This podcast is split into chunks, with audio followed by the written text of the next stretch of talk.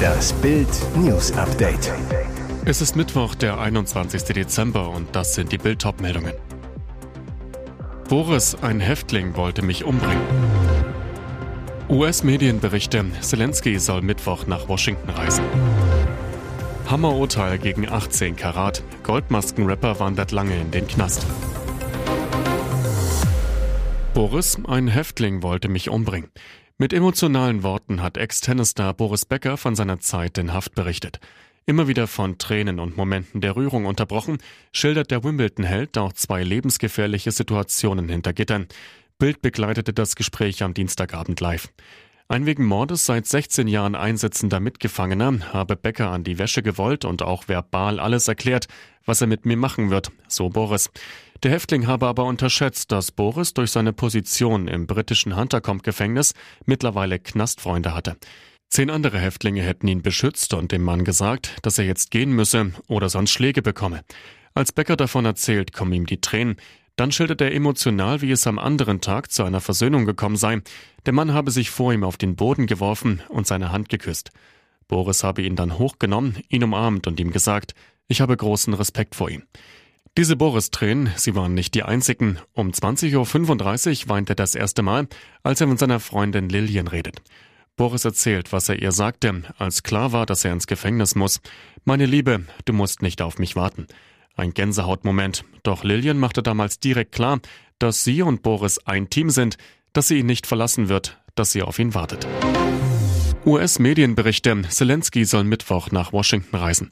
Seit dem Beginn der russischen Invasion auf die Ukraine hat Präsident Volodymyr Zelensky sein Land nicht verlassen. Jetzt soll er nach Washington reisen, um dort mit Joe Biden zu sprechen.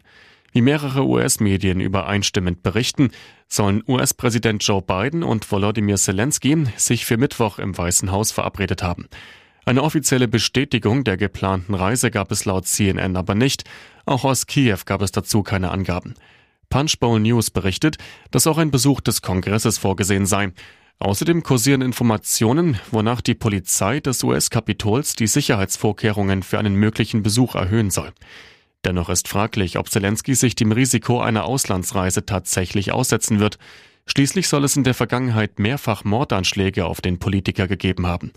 Der Tod des Präsidenten hätte unberechenbare Folgen für die Ukraine, könnte die Verteidigung des Landes erheblich schwächen. Es fing als Party an und endete im Chaos. Fünf Millionen Fans empfingen am Dienstag in Argentiniens Hauptstadt Buenos Aires ihre Helden. Doch die wohl größte Titelparade der WM-Geschichte wird zum Desaster. Drei Uhr Ortszeit. Das Team um Superstar Lionel Messi landet mitten in der Nacht mit fast acht Stunden Verspätung am Flughafen, fährt im Bus zum Verbandsgelände. Unzählige Fans jubeln den Stars vom Straßenrand aus zu. 11.30 Uhr. Nach einer kurzen Nacht macht sich die Mannschaft im offenen Doppeldeckerbus beladen mit Trommeln, Alkohol und dem Pokal auf den Weg zum Obelisken, dem Wahrzeichen im Stadtzentrum. Doch dort kommt sie nie an. Millionen von Fans überfluten ganze Autobahnen, klettern auf Ampeln und Bushaltestellen, singen, schwenken Fahnen und zünden Rauchbomben. Am Nachmittag artet die Volksfeststimmung dann in ein Fiasko aus. Ein Fan versucht von einer Brücke aus auf den Bus zu springen, rutscht ab und knallt auf die Straße. Offen, ob und wie schwer er verletzt ist. 16 Uhr. Nach dem Vorfall bricht die Polizei die Busfahrt aus Sicherheitsgründen ab. Die Spieler werden zum Olympiapark umgeleitet, steigen in fünf Hubschrauber um. Sie überfliegen die Stadt und kehren zum Verbandsgelände zurück. Am Abend bestätigen die Behörden 31 Verletzte. Dazu machen bisher unbestätigte Gerüchte die Runde, dass es sogar Tote gegeben haben soll. Hammerurteil gegen 18 Karat. Goldmaskenrapper wandert lange in den Knast. Zuletzt hatte er reinen Tisch gemacht, alles zugegeben, doch das half Rapper 18 Karat am Ende wenig. Die Richter am Landgericht Dortmund schickten Ivo V. für sechs Jahre und drei Monate ins Gefängnis. Hammerurteil im Prozess um Drogenschmuggel aus Amsterdam. Nicht einmal Staatsanwalt Golo Osthoff hatte so eine lange Strafe gefordert. Der Angeklagte ist wegen Einfuhr und Handeltreibens mit Drogen in nicht geringer Menge verurteilt worden, bestätigte eine Gerichtssprecherin.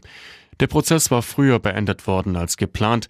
Seine Verlobte Maya hatte danach in sozialen Medien gepostet, 18 Karat sei verurteilt worden. Zusätzlich zur Haftstrafe hatte die Strafkammer den Rapper dazu verdonnert, 239.940 Euro zu zahlen, die er mit dem Drogenhandel eingenommen haben soll.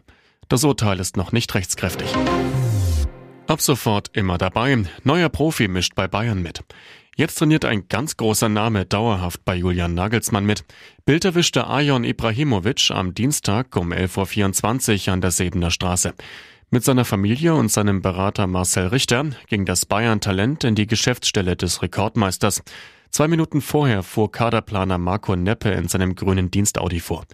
Nach Bildinformationen war das Ziel die Chefetage von Sportvorstand Hassan Salihamidzic, denn dort unterschrieb das Offensivjuwel anschließend seinen ersten Profivertrag. Nagelsmann hat jetzt einen Ibrahimovic. Der Stürmer, der nicht verwandt ist mit Superstar Slatan Ibrahimovic, soll ab dem Trainingsauftakt am 3. Januar 2023 dauerhaft bei den Profis mittrainieren. So bindet das nächste Supertalent an den FC Bayern. Seit heute ist Winterwetter in Deutschland kein Thema mehr. Erstmal bläst die Warmluftdüse in den nächsten Tagen den Frost und Schnee überall weg. Die Höchstwerte erreichen dann zwischen Donnerstag und Heiligabend am Rhein teilweise 15 oder 16 Grad, direkt am Oberrhein auch 17 oder 18 Grad. Klimatologe Dr. Carsten Brandt von donnerwetter.de zu Bild. Viele Wolken, Wind und Regen bestimmen den heiligen Abend im Land. Die Wahrscheinlichkeit für Schnee sinkt auf 3 Prozent in Köln, 7 Prozent in Hamburg, 10 Prozent in Berlin, 15 Prozent in München und 13 Prozent in Dresden. Und Diplom-Meteorologe Dominik Jung von wetter.net erklärt, dazu gibt es an Heiligabend auch ein recht hohes Sturmpotenzial. Stellenweise werden schwere Sturmböen mit bis zu 100 kmh erwartet. Der äußerste Norden wird am ersten und zweiten Weihnachtstag von kälteren Luftmassen gestreift. Da ist auch mal Schneeregen oder Schnee möglich, so Jung. Einige Wettermodelle berechnen verzeichnen wieder einen starken Temperaturrückgang Richtung Silvester. Steuerschock bei den Krankenkassen. Für 37,5 Millionen gesetzlich Versicherte wird's im Januar teurer. 39 Krankenkassen erhöhen die Beiträge. Was auf Versicherte zukommt und was Sie wissen müssen, prüfen Sie den Beitrag Ihrer Kasse. Denn anders als bisher müssen die gesetzlichen Krankenkassen ihre Versicherten derzeit nicht persönlich per Brief über eine Beitragserhöhung informieren. Die entsprechende Informationspflicht ist bis Ende Juni 2023 ausgesetzt. Wichtig, bei Beitragserhöhungen haben Sie ein Sonderkündigungsrecht zum 31. Januar bei Ihrer Kasse. Und der Wechsel kann sich sehr lohnen. Mit dem bereits bekannten Beitragssätzen können Arbeitnehmer laut Berechnungen von Check24 bis zu 296 Euro sparen. Selbstständige 593 Euro. Und selbst ohne Sonderkündigungsrecht können Verbraucher ihre Krankenkasse nach einer Laufzeit von zwölf Monaten jederzeit wechseln. Welche Krankenkasse die Beiträge erhöht, das erfahren Sie auf Bild.de. Fast alle deutschen Spitzenpolitiker haben Fehler in der deutschen Russlandpolitik eingestanden. Nur die wichtigste Politikerin der letzten Jahrzehnte tat dies kaum, Altkanzlerin Angela Merkel. Doch jetzt legen zwei prominente Außenpolitiker der CDU nach und rechnen schonungslos mit Merkels Russlandpolitik ab. Merkel hat im Verhältnis zu Russland nur auf Diplomatie, auf Soft Power gesetzt. Nötig wäre aber auch Hard Power gewesen, sagte der Bundestagsabgeordnete Roderich Kiesewetter der Frankfurter Allgemeinen Zeitung vom Dienstag.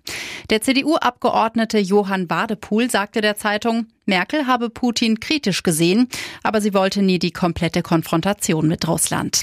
Die damalige Kanzlerin sei stets der Meinung gewesen, Putin müsse eingebunden werden, er müsse seine Rolle haben. Sie habe geglaubt, dass man so Russlands Gelüste im eurasischen Raum eindämmen könne. Zuletzt gestand die Altkanzlerin lediglich nicht schnell genug auf Putins Aggression reagiert zu haben. Die Verweigerung von Waffenhilfen an die Ukraine, ihre Rolle beim Ausbau der Putin-Pipeline Nord Stream 2, die Deutschland in die Abhängigkeit von russischem Gas führte. Dazu fällt weiter noch kein einziges Altkanzlerinnenwort der Selbstkritik. Diese Änderung dürfte nicht allen gefallen. Der Weltverband 4 hat im neuen internationalen Sportkodex eine Regel für die Formel 1 verschärft. Dabei geht es um politische Botschaften. Im Abschnitt 12.2.1.n des Reglements heißt es nun, dass die allgemeine Abgabe von Veröffentlichungen von politischen, religiösen oder persönlichen Äußerungen oder Kommentaren, die insbesondere gegen den allgemeinen Grundsatz der Neutralität verstoßen, ein Regelverstoß sei. Außer sie seien vorher schriftlich von der FIA oder einer auf nationaler Ebene zuständigen Instanz genehmigt worden. In den letzten Jahren hatten Fahrer immer wieder mit individuellen Helmdesigns, Protestshirts und Aussagen in Presserunden auf verschiedene Belange aufmerksam gemacht. Es ist davon auszugehen, dass diese künftig nicht als neutral angesehen werden. Politische Botschaften an sich sind schon länger verboten und waren trotzdem immer wieder zu sehen, oft als Resultat vorherigen Dialogs. Am stärksten von der Regeländerung sein dürfte Lewis Hamilton. Der Brite setzt immer wieder politische Statements, meist gegen Rassismus und für Menschenrechte. Die FIA teilte nach ersten Medienberichten mit, dass die Anpassung in einer Linie mit dem Ethikkodex des IOC erfolgt sei.